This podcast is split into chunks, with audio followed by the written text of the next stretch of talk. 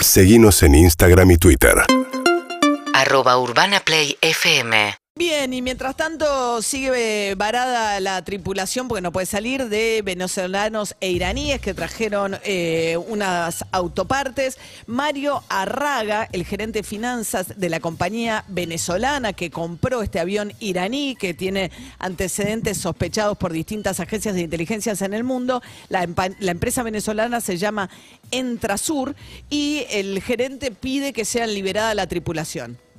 Tenemos esta aeronave o el gobierno bolivariano ha dispuesto esta aeronave para poder unir e impulsar el desarrollo en cada uno de nuestros países, no solo con la importación de mercancías, sino con la exportación y enlazar en nuestros países hermanos de la región, como en esta oportunidad que un, un empresario argentino pudo traer una mercancía importante en tiempo récord para él, desde México hasta acá, para poder dar continuidad a su proceso productivo. Eso es lo que somos nosotros. Eso es lo que llevamos, llevamos alegría, llevamos, llevamos bienestar, llevamos una mano amiga como la de Surinam recientemente. Habían ido a Surinam, eh, supuestamente, según dijo este funcionario, a llevar eh, ayuda humanitaria. Y todo esto mientras que también hablaron los tripulantes y dijeron que, eh, eran 19 porque estaban siendo entrenados por los iraníes. Gerardo Milman es diputado nacional de Juntos por el Cambio, vicepresidente del PRO, y viene denunciando que el avión vino a hacer otra cosa. ¿Qué tal, Milman? Buen día. ¿Qué tal, María? Buenos días. Bueno, a ver, ¿bajo qué figura se podría hoy imputar a los, este, a los tripulantes, si es que alguna? Bueno, la fiscal en el expediente que está bajo secreto de sumario eh, pide investigar al conjunto de la tripulación por actos preparatorios de terrorismo. Actos figura- preparatorios. sí, es una figura que está en la ley antiterrorista argentina. Le escucho un poquito mal, eh, diputado, no sé si está tapando, por eso repetí la palabra, si está, eh, de- podemos mejorar un poquito la, la comunicación. Pero entonces la fiscal pide esto. Ahora, el avión está claro que vino a traer autopartes, o sea, eso ocurrió. Sí, eso ocurrió porque esa es la fachada, exacto.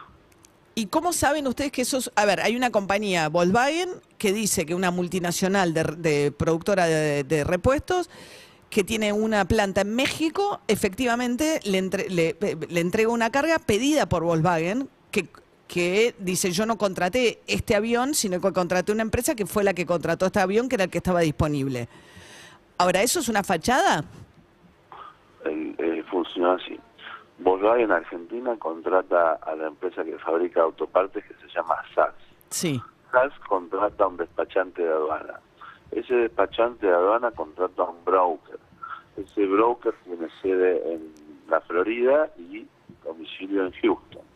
Ese broker contrata a eh, una empresa eh, española y esa empresa española contrata a una empresa mexicana que se llama eh, Aero eh, Aeroméxico o algo parecido, no, no, no quiero faltar la verdad, eh, algo así, este, que es la que contrata en definitiva a la empresa de aviación. O que funciona como mamuscas, para hacer un para hacer algo gráfico, es una cosa dentro de la otra que es la que va haciendo complejo encontrar en definitiva el verdadero empleador del avión. Pero ustedes dicen que el, el empleado, el, fachada es algo que uno, digamos, bueno, puede hacer o no hacer, pero efectivamente hicieron, ¿no? Trajeron asientos que eh, le entregaron a la planta de Volkswagen, ¿correcto? Sí. Se suponía que iban a estar acá 48 horas. Ustedes lo que dicen es que adicionalmente a entregar esas autopartes, en 48 horas, ¿qué es lo que iban a hacer vinculado al terrorismo o el espionaje internacional? es una operación, estamos, eh, mi convicción es esta, ¿no, María?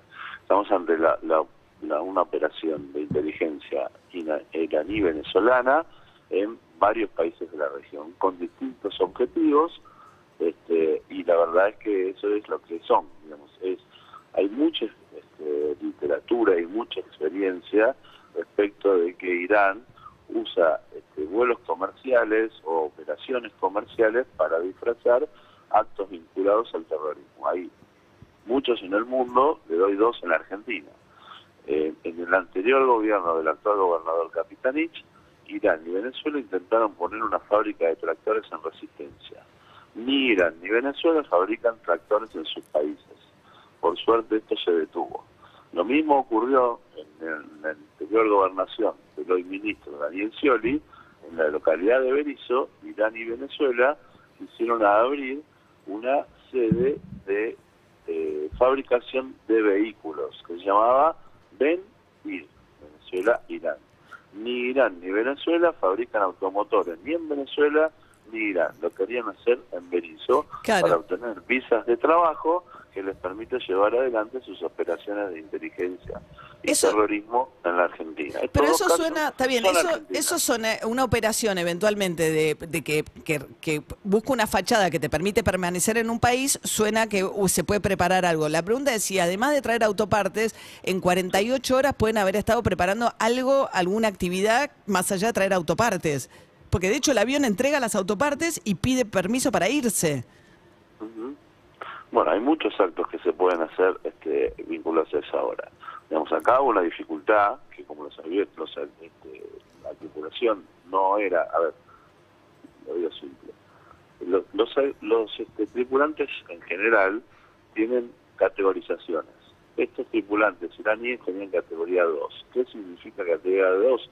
Que no tienen la suficiente instrucción para descender sin instrumentos en un aeropuerto con dificultades de navegación este, por cuestiones ambientales. ¿Qué quiere decir esto? No podían bajar en Ezeiza por la neblina.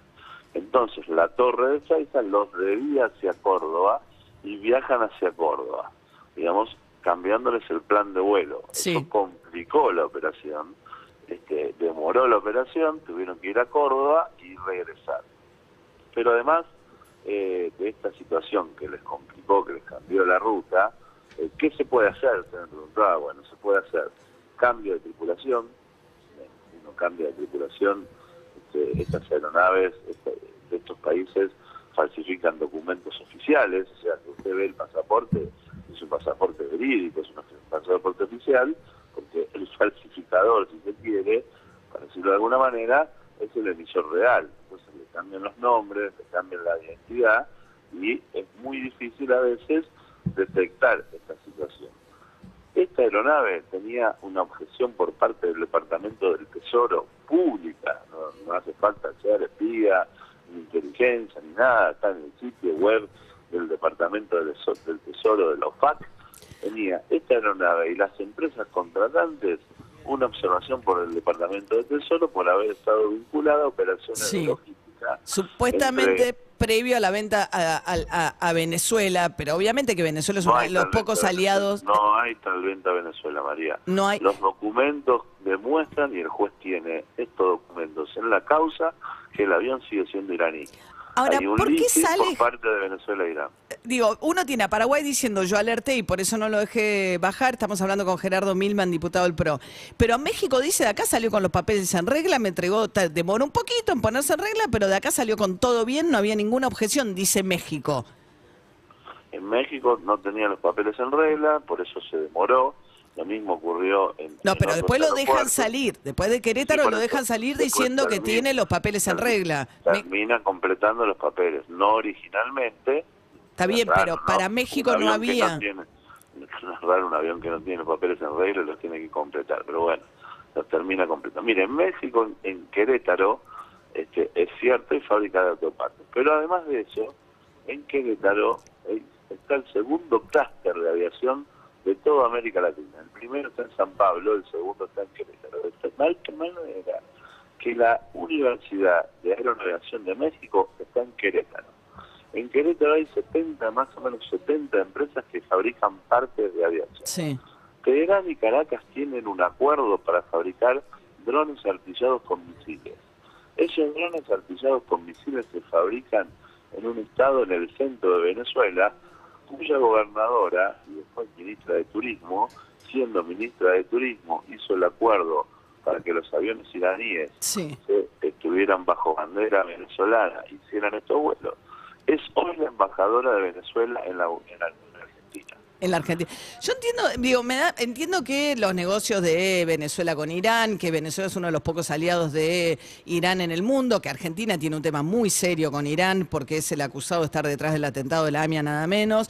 Eh, eh, pero entiendo también que hay una empresa que es Volkswagen que dice yo contraté a este avión en un contexto de escasez de transporte, porque ¿por qué lo traen por avión? Esto habitualmente viene por barco. Evidentemente, en la desesperación de traerlo, bueno, eligieron esta compañía con estos antecedentes. Pero que No, México... Volkswagen. No, pero- lo hizo Volkswagen. Bueno, el, el contratista que contrata a Volkswagen, pero digo, en México dice que tiene los papeles en regla, la carga la trajo. Uno puede decir, si no hay una orden internacional de detención contra ninguno de los tripulantes iraníes, ¿cuál es el delito que se le va? Digo, hay que probar que vinieron a hacer algo más que entregar autopartes. Por supuesto que hay que probarlo. A ver, en México, ¿sabe cuántos tripulantes llevaron? No, no tengo idea. Dos. Y acá La vinieron carga con... la Sí, La carga la levantaron con dos. Cuando tenían que venir de México a Buenos Aires, bajaron en Caracas, bajaron, vaya a saber usted qué, yo supongo que partes de aviación destinadas a esos drones que se fabrican en ese estado que les mencioné, subieron otros supuestos 17 tripulantes y llegaron a Buenos Aires. ¿Qué dicen los tripulantes venezolanos? para irse a las ¿Cómo era? 48 horas. ¿Cómo? Para irse originalmente a las 48 horas. Para irse las 48 horas para intercambiar este, tripulación, sí, claro. Bajan uno, suben otro. Pero no es está aprobado que iban a dejar 19 personas acá y cambiar por otras Ah, bueno, para eso 19. hay una causa judicial. Bien.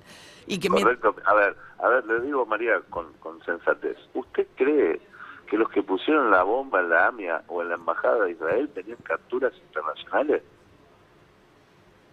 ¿Usted supone eso?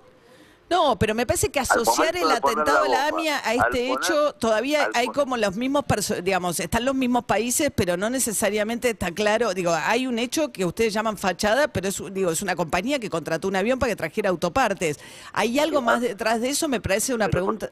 Sí, Pero por supuesto que hay algo más de eso. Si usted ve, el piloto de la, de nave tiene antecedentes de ser parte de las fuerzas Quds, de ser integrante de las fuerzas Quds, que es parte del Ministerio de Inteligencia, del sector más pesado de la Sí, inteligencia, claro. se llama Parradar, que tiene en su teléfono extraído por la justicia argentina fotos integrando esas fuerzas, esas milicias, fotos en contra del Estado de Israel, fotos de misiles y además un montón de textos que están en estudio porque están en lengua farjí.